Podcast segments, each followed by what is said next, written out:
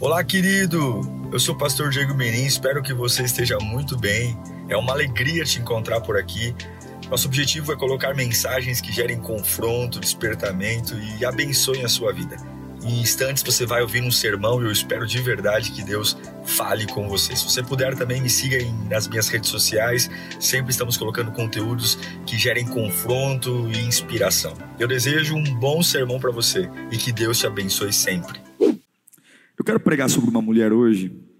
Ela carrega o nome de uma mulher famosa da Bíblia, mas ela não é a famosa. A, a chará dela é a mais famosa. É a Ana. Mas eu não vou falar de Ana, mãe do profeta Samuel, famosa, aquela que vai ao templo, né? ela é estéril, ela é esposa de Eucana, e o marido tem outra mulher, enfim, porque a outra mulher do marido tem filhos, ela não tem, ela é humilhada, enfim, e ela vai até o templo, faz uma oração inédita, se rasga na presença de Deus, e Deus concede a ela a graça né, de ser mãe. É uma Ana menos famosa. Ela está registrada lá em Lucas, queria que você abrisse sua Bíblia, no Evangelho de Lucas, em seu capítulo 2. O capítulo 2 de Lucas faz menção ao nascimento do nosso Jesus. Lucas capítulo 2, versículo 36, nós vamos ler do 36 ao 38. Todos acharam, queridos? Diz assim o texto bíblico: Estava ali a profetisa Ana, filha de Fanuel, da tribo de Azer. Era muito idosa, tinha vivido com o seu marido sete anos depois de se casar. E então permanecera viúva até a idade de 84 anos. Nunca, nunca deixava o templo. Repita comigo: nunca deixava o templo. Adorava a Deus, jejuando e orando, quando? De dia e noite. Tendo chegado ali, naquele exato momento, deu graças a Deus e falava a respeito do menino a todos os que esperavam a redenção de Jerusalém. Deus amado, Deus bendito, nosso coração se prostra para te ouvir. As vésperas de um jejum, as vésperas de uma batalha onde lutaremos contra a nossa carne, para que o Espírito renasça. Nós queremos ouvir a tua voz, o que o Senhor tem para nós nesse dia, nesse dia onde o mundo inteiro celebra a mulher. Nós queremos também ouvir a tua voz através da história de uma mulher tão usada, tão abençoada. Amém. A palavra desgosto significa que algo que tinha gosto não tem mais. Significa que algo que tinha sabor, de repente, perdeu o sabor. E o que ficou? Ficou a matéria, ficou o material, mas o sabor não está mais lá. Eu não acredito, não vou nem pedir para levantar a mão, mas todo mundo aqui já deve ter passado uma fase de algo que era muito gostoso, muito bom, muito saboroso, e de repente você continua com aquilo, mas sem gosto. Isso significa que você está desgostoso, ou sem gosto, sem graça, está sem graça, está isopor, está ruim. A história dessa mulher, ela é muito curiosa, porque ela passa por uma fase de desgosto. Veja, a gente sabe muito pouco sobre ela. O nome dela é Ana. A Bíblia cita o pai dela, Fanuel, mas é um homem inexpressivo, também não sabemos muito sobre ele. A Bíblia cita a tribo que ela nasceu, também é uma tribo sem expressão alguma. Ela não tem uma linhagem sacerdotal, real. É uma mulher simples. Ela se casa, e quem se casa, se casa para a vida toda. E com sete anos, sete anos de casada, ela fica viúva. É o que a Bíblia diz. A Bíblia não diz que ela tem filhos, mas a reação dessa mulher é tão diferente, tão diferente, que num capítulo que Lucas destina a mencionar como foi o nascimento de Jesus e a sua apresentação, ele não consegue escrever sobre Jesus e não comentar sobre Ana, sobre essa mulher profetisa. Ela fica viúva com sete anos de casada e agora ela tem 84 anos, uma velhinha de 84 anos. Profetiza. Aí você fala, puxa, que bonito profetiza. Não, não era tão bonito não. Hoje não sei o que acontece com, as, com essas Bíblias mais Nutella, né, de hoje, mas antigamente as gráficas faziam questão de entre a última página do Antigo Testamento, o último capítulo de Malaquias e o primeiro, a primeira página de Mateus, o último livro do Antigo Testamento, depois o primeiro livro do Novo Testamento, deixaram uma folha em branco. E não é que essa folha em branco estava lá porque acabou a tinta da impressora, não, não. Essa folha em branco representava 400 anos de silêncio profético. 400 anos que Deus não se comunicou com ninguém na terra.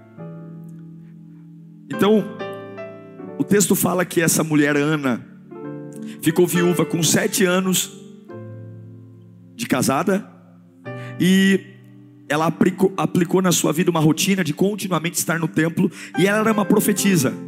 Profetizar significa falar em nome de Deus.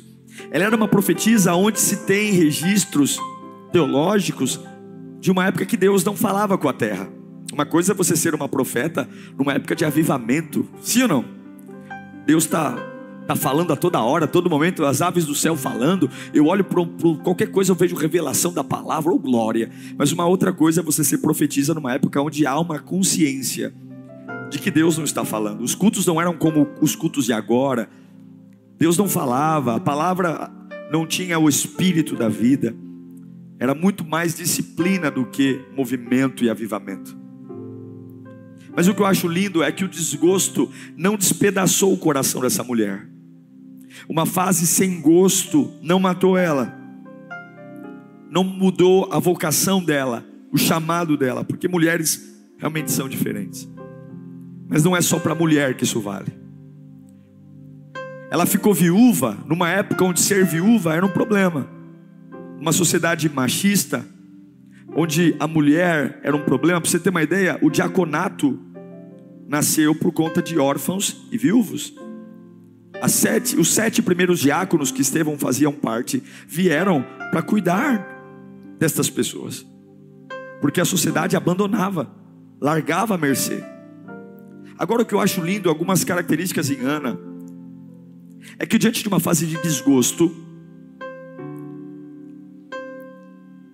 ela não se permitiu. Quando a vida tirou dela algo que ela projetou para viver para sempre. Ela não permitiu que a vida dela acabasse. Você está comigo aí?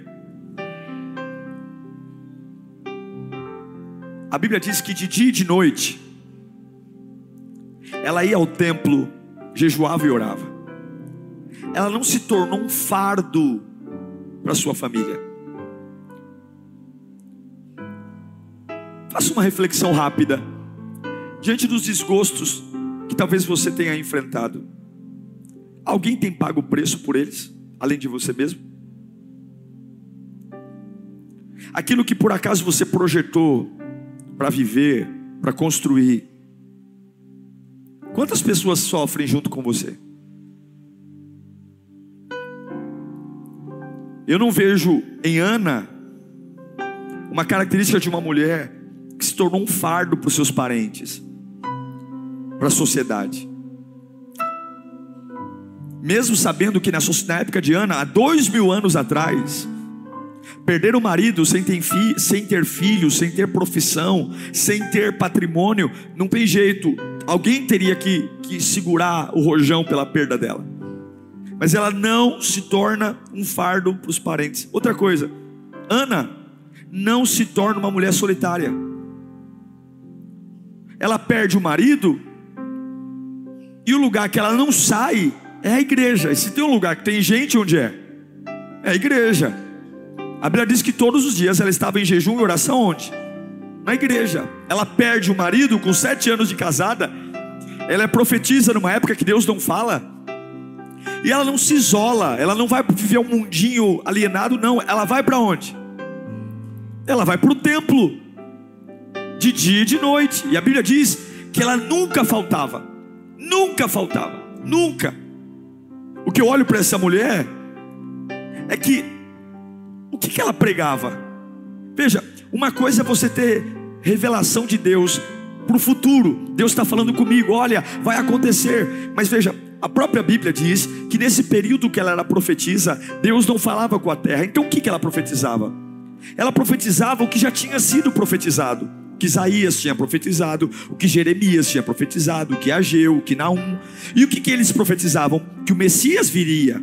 O Messias viria. Ao invés de usar o falecimento com sete anos de casamento do marido, uma sociedade abortiva que não tinha paciência com o perfil dela, porque não produzia riqueza, porque a mulher não tinha um posicionamento, como ela tratou o desgosto? Ela disse: Eu não vou ser um fardo para ninguém, eu não vou me isolar. E ao invés de estar presa ao meu passado, à situação que me desgostou, eu vou me refugiar nas promessas. E a Bíblia diz que ela orava e jejuava, e o ministério dessa profetisa era dizer a todo momento: Olha, o libertador de Israel virá. O libertador de Israel virá. Ela anunciava aquilo que o profeta Jeremias, o profeta Isaías já tinha dito: que viria alguém que traria a redenção de Jerusalém. Meu Deus, é por isso que Lucas não pode, porque ele tem uma veinha na igreja de 85 anos. Talvez nesses 85 anos, com certeza, o cabelo dela não era mais o mesmo, a pele enrugou, encurvou, mas ela não faltava e ela estava ali, porque aquilo que poderia ser o maior desgosto da vida dela, ao invés de matá-la, levou para mais perto de Deus. O que, que as áreas da sua vida que perderam o gosto estão fazendo com você? O que, que é aquilo que você falava, meu Deus, que fase gostosa de viver, que fase saborosa, meu Deus, parece um sonho, eu não quero acordar disso não. E agora você vive a mesma coisa e fala: cadê? Cadê o doce? Cadê aquele sabor? Só parece que eu estou mastigando isopor. O que, que as fases de desgosto, de perder o gosto, fizeram ou estão fazendo com você? A Bíblia diz claramente que o desgosto, a perda do marido, levou essa mulher a ter um novo sentido, estilo de vida. O texto é muito claro. Coloca para mim, por gentileza, o versículo 37. Vamos ver juntos no 3? 1, 2, 3. E então permanecer a viúva até a idade de 84 anos. Nunca deixava o templo. Repita comigo: nunca. Nunca deixava o templo. E ela ia para o templo para quê? Para chorar? Se abalar? O que, que ela fazia no templo? Adorava a Deus, jejuando e orando. Quando? Dia e noite. O desgosto de com apenas sete anos de casada, perder o marido, e a Bíblia não cita se ela tem filhos, creio que não. Ela pega o desgosto e ela faz o desgosto forçá-la para Deus. Ao ponto do termo bíblico, e a Bíblia não pode ser Nelson Rubens, né? O Nelson Rubens é aquele que aumenta, eu aumento, mas não invento. A Bíblia não pode nem aumentar e nem inventar. A Bíblia tem que falar o que é real. Quando a Bíblia diz assim, ó, ela nunca se afastava do templo, significa que todos os dias ela estava onde? Lá. Todos os dias ela estava lá. A fase do desgosto empurrou essa viúva de sete anos de casada para a presença de Deus e forçou-a para Deus. E, é, e, forçou, não é porque o culto caía fogo, porque Deus estava em silêncio, não é porque o templo tinha uma conferência de 21 dias, não é porque tinha explosão, não é porque tinha campanha, não, não, não. Foi o desgosto que a forçou para o templo, e numa época que Deus não falava com o povo. Então imagino que eram cultos frios cultos metódicos, cultos sem muita vida, porque se Deus não fala, a palavra não tem renovo. Eles só estavam lembrando o que Deus já disse, mas ela não fez o desgosto matá-la.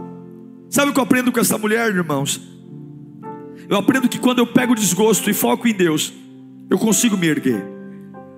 E eu não aceito, eu não sei você, mas eu não aceito viver e alguém pagar o preço pela minha vida. Jamais aceite ser um fardo na vida de ninguém. Jesus morreu para levar o seu fardo, e tudo está no controle dele. Não aceite. Se hoje você olha ao seu lado e fala: Meu Deus do céu, alguém está pagando preço pela minha vida, lance-se na presença de Deus. Lance-se, porque você não precisa que as pessoas tenham pena de você. Você não precisa que as pessoas tenham solidariedade a você. Jesus está no controle. Você entende isso ou não? Eu não estou dizendo que é fácil, eu estou dizendo que é simples, eu não estou dizendo que é frescura, não estou dizendo. Mas você não precisa repartir algo que Deus está tratando com você. Não se isole, ela não se isolou, ela foi para o templo. E ela, principalmente, numa época que Deus não falava, ela lembrou de quem Deus era. E como que ela vive isso? O que, que eu aprendo com ela? Primeira coisa que eu aprendo, presta atenção. Em épocas de desgosto, você sempre vai pensar assim: eu não tenho o suficiente, eu não sou bom o suficiente, porque você sempre vai achar que para sair do desgosto, para voltar a ter sabor, você precisa de um grande movimento. Não, não, não, não, não. Olha, quando eu olho para Ana, a profetisa, quem é essa mulher? Ela não era uma heroína. Ela não fazia parte de uma família sacerdotal. Ela não fazia parte de uma família real. Ela não aparece na genealogia de nenhum rei, nenhum rabino, nenhum figurão. O pai dela era Famuel. Quem era Famuel? Um personagem bíblico totalmente desconhecido. Totalmente. A, a Bíblia cita a tribo que ela nasceu, uma, uma tribo sem expressão alguma, nenhuma expressão bíblica, nenhuma expressão de relevância, nada. Uma viúva que tinha com sete anos de casado, fica viúva e agora tem 84 anos. O nome dela é citado uma única vez na Bíblia no versículo 36. Nunca mais se ouviu falar dessa mulher. Nunca mais. Pouco pregada. Mas o texto bíblico fala algo lindo. Fala assim: que ela era uma profetisa. Todos nós, por maior que seja o desgosto, todos nós fomos chamados para algo. Ela perdeu o marido com sete anos, mas ela não abriu mão de ser aquilo que Deus chamou ela para ser. Você está entendendo? Lucas escreveu o capítulo 2 para falar de Jesus para falar de como esse menino nasceu, para falar de como foi Maria, como foi José, mas ele não consegue escrever sobre o menino, porque a conversa que corre é: tem uma veinha lá de 84 anos que ficou viúva com 7 anos de casada, que foi profetisa numa época que Deus não falava e ela não falta, ela tá lá de manhã, ela tá lá de tarde, tá lá de noite, tá lá para quê? Para pegar a cesta básica? Tá lá para quê? Porque ela é desocupada, tá lá para quê? Para fazer tricô? Não, não, aquela veinha de manhã ela tá dizendo: "Ah, vai chegar o Messias a qualquer momento". Os profetas falaram no passado. Ela está de noite falando o quê? Ela está lá, ela é uma veinha encurvada, sozinha, não casou depois que ficou viúva. Mas o que, que ela fala lá? Ela fica chorando pelos cantos, ela fica caindo no chão dando trabalho. Não, não, não, não, não. Ela fica gritando lá nos cantos que a qualquer momento o redentor de Israel vai chegar. E o que, que acontece, irmãos? O que, que acontece quando ela tem 84 anos de vida? O que, que acontece quando ela está ali todos os dias? O que, que acontece? Um dos dias, dos dias que ela está vivendo durante toda a vida dela. Se ela faltasse um dia, talvez ela perderia esse dia. Se ela se desse o luxo de um dia só, ficar em casa tendo piedade de si mesma, talvez ela perderia esse dia. Um dia, um dia igual para ela, igual como todos, porque desde o dia que ela ficou viúva, ela nunca faltou. Ela nunca faltou. De dia e de noite ela ia adorar e jejuar. Ela nunca faltou. Ela pegou o desgosto, ela pegou a vida que ela não planejou e ela entregou para Deus, mas num dia que ela talvez não esperava, que era um dia até comum, mas quando você profetiza, nada é comum. Um dia chega uma garota de 17 anos de idade e do lado de um quarentão de 47, trazendo uma criança nos braços. Trazendo uma criança, um bebê. Talvez para alguns que nunca souberam o que é perseverar, e para alguns que nunca souberam o que é transformar o desgosto num combustível para se aproximar de Deus, talvez era só mais uma das centenas de milhares de crianças que iam ser apresentadas ali. Mas quando Maria entra pelo templo, trazendo aquela criança nos braços, ao lado do carpinteiro José, aquela veinha de 84 anos, imagino que ela deve ter chorado, dizendo: valeu a pena Valeu a pena numa época onde Deus não falava, eu continuar repetindo o que ele já tinha dito. E ela, a Bíblia diz que ela aponta para a criança e diz assim: Eis aí, eis aí o redentor de Jerusalém. Eis aí, ela não ouviu falar, ela estava lá.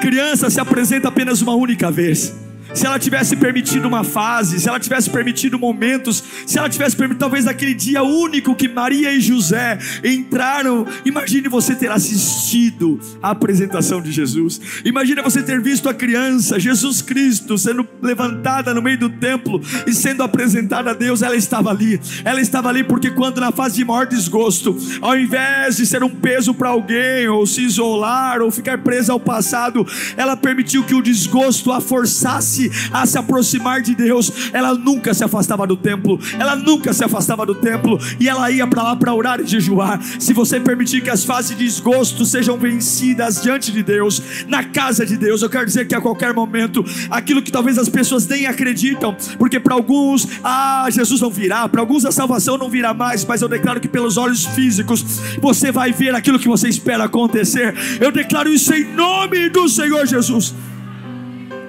No mundo onde os fracos não têm poder, no mundo onde só se procuram heróis, onde todo mundo é julgado pelo quanto ganha. Alguns falam, ah, eu tenho até vergonha de falar que moro na Zona Leste. Alguns escondem o bairro onde moram, porque no mundo preconceituoso como vivemos, onde as pessoas são apenas medidas pelos seus carros, posições sociais ou roupas, no mundo onde as pessoas são medidas por status, tem alguns de nós achamos que para vencer o desgosto precisamos mudar de casa, mudar de roupa, mudar uh, de comportamento. Não, não, irmão. O mundo é loucura.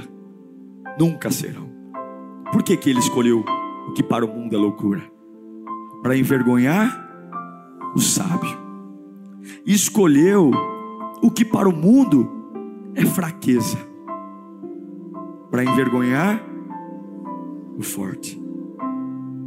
Ele escolheu o que para o mundo é insignificante, desprezado, e o que nada é para reduzir a nada o que é, a fim de que ninguém se glorie diante dele. Algumas vezes você pode achar que a pessoa mais importante de um culto é o pastor. Quando Maria e José levam Jesus ao templo para ser apresentado, tinha um sacerdote ali. Eu não sei o nome desse sacerdote no dia da apresentação de Jesus, Lucas não diz o nome do sacerdote. Ele não diz o nome de um levita. Ele só registra uma velhinha de 84 anos, que talvez naquele dia nem pegou o menino no braço, que talvez nem subiu na plataforma para falar nada, que talvez era uma profetisa de cantos, mas que mesmo sendo a menor, ela esperava algo. Por mais que você perdeu algum gosto na sua vida, levanta sua mão para cá. Deus manda dizer que nunca é tarde para você voltar a esperar por algo. Não importa o que você perdeu, sabe? Não importa se a sua vida está muito diferente do que já foi um dia. Não importa se o gosto, você fala, pastor, nossa, está tudo sem graça, está tudo tão sem graça. Deus está dizendo, você não precisa que tenha graça. Você pode, mesmo uma vida sem graça, esperar, porque a qualquer culto, a qualquer momento, aquilo que parece ser tão distante, Você vai ver um menino abraçado por uma mãe adolescente, por um pai entrando e dizer, a lágrima vai rolar dos olhos, dizendo: valeu a pena, valeu a pena estar aqui o tempo todo, valeu a pena estar de dia e de noite. Olha lá o que eu estou vendo, é Jesus, não é possível, Ele é o redentor de Jerusalém, Ele é o redentor de Israel com 84 anos de idade. Ela ainda sonhava em ver o Messias, e a minha Bíblia diz que Deus tem prazer em realizar sonhos, Deus tem prazer em levantar homens e mulheres que ainda conseguem acreditar, mesmo com alta idade, ela sonhava, pregava e dizia: Ele não está falando, mas já pregaram que virá o Messias, virá o Messias, com 84 anos de idade, não era uma viúva caída, não era uma mulher derrotada, era uma mulher que ainda sem nada para se apoiar e crer, tinha a força de levantar as mãos e dizer: Eu não vou ser peso para ninguém, eu não vou me isolar, eu não vou estar preso ao desgosto, eu vou lembrar do que me dá esperança. Se Isaías disse que a uma hora viria o Messias, ele vai vir, e Deus deu esse presente a ela com 84 anos de vida. Ela viu o garotinho, o bebezinho ser levantado no templo, e dali a gente pode dizer: Onde está a morte, a tua vitória? Onde está o inferno, o teu aguilhão? Tragada foi a morte pela vida. A Ana, não a famosa, não a mãe de Samuel, mas a Ana profetiza que foi citada apenas um versículo da Bíblia. Ela viu o quanto vale a pena perseverar numa promessa, o quanto vale a pena continuar firme contra tudo e todos. Deus te ama e permita que o seu maior desgosto te leve para perto dele. Eu encerro dizendo que há uma relação muito estreita entre constância e cumprimento de promessa. Você nunca vai ver uma promessa sendo cumprida na sua vida se você não for constante. Quando você fala, quando você tira férias, quando você permite pausas, você adia a promessa. Você só alcança a promessa se for constante. Entende? Eu vou dizer de novo.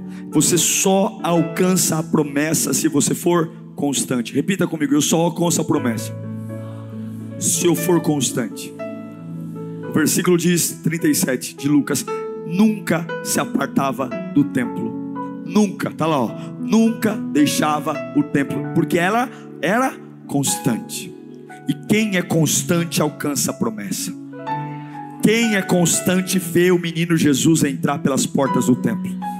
Você tem que ser constante, mesmo diante do mais profundo desgosto. Seja constante. Quem é constante alcança a promessa. Constância. É por isso que o salmista nos ensina, no Salmo 84. Por que, que ela não deixava o templo? Com, agra... com amáveis são os teus tabernáculos o lugar da tua habitação, Senhor. Por que, que ela não deixava o templo? Porque diante do desgosto, era lá que ela cultivava a sua intimidade com Deus. Salmo 25, 14. O Senhor confia os seus segredos a qualquer um. O Senhor confia os seus segredos aos que o temem e os leva a conhecer a sua aliança.